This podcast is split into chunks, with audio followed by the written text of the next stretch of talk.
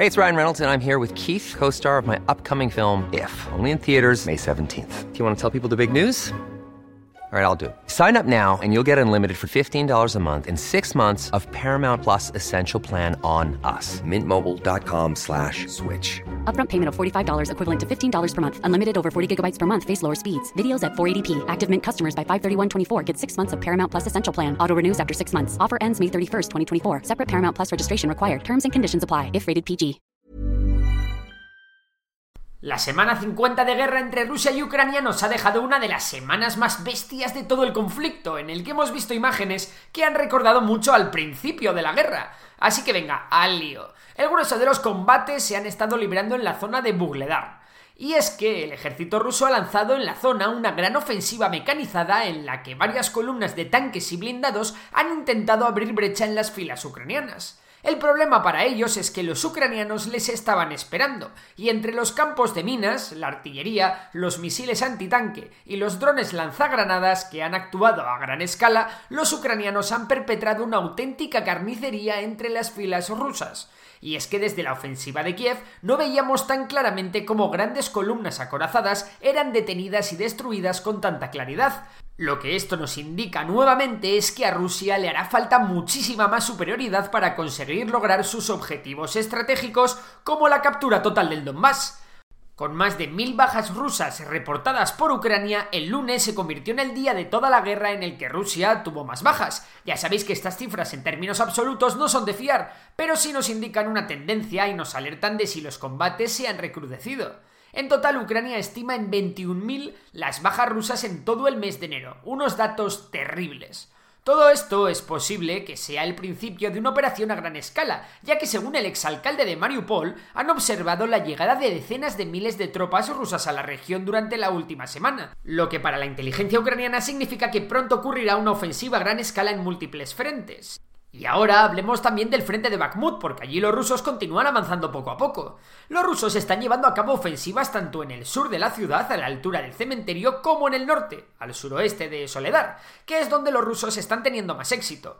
Ya podemos decir, sin miedo a equivocarnos, que los ucranianos tienen una única vía de suministros que no esté a tiro de los rusos, por lo que poco a poco la cosa se va poniendo difícil para los de Zelensky, que sobre todo al norte de la ciudad están sufriendo de lo lindo. De hecho, ya corren rumores de que Ucrania está retirando fuerzas de Bakhmut.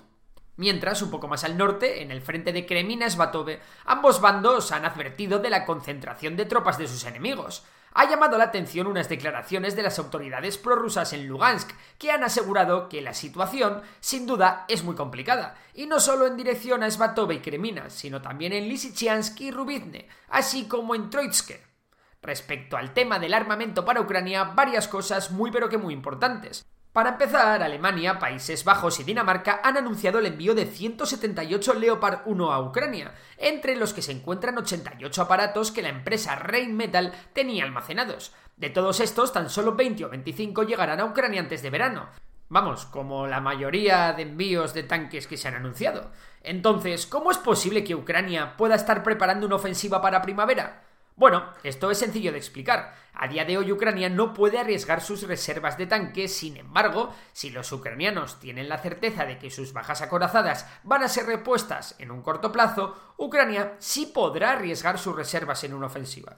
Pero tenemos novedades aún más importantes en el tema de las armas, y es que tanto Reino Unido como Estados Unidos han dado luz verde al envío de municiones de largo alcance.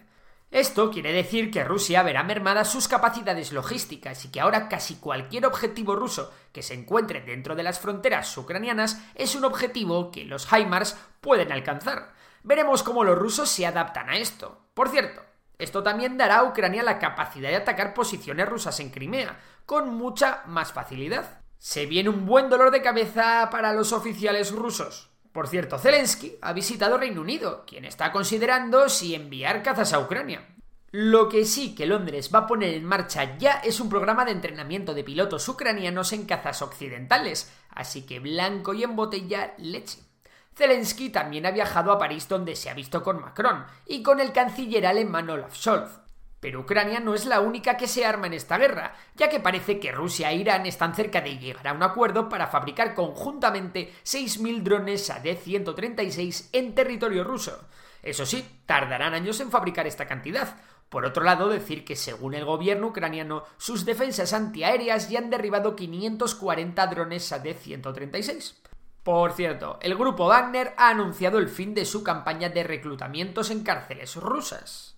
Y una última noticia de la semana. Hay lío con el tema del Nord Stream, y es que según el periodista Seymour Hersh, de 85 años, Estados Unidos y Noruega serían los responsables de la voladura del Nord Stream. Por un lado, el periodista no aporta ninguna prueba y cita una fuente anónima, modus operandi que ya ha repetido en la guerra de Siria, siempre con posturas cercanas a las de Moscú. Pero por otra parte, estamos hablando de un periodista que es premio Pulitzer y que solo por eso ya merece cierta consideración. Os dejo a vosotros la decisión de si creerle o no.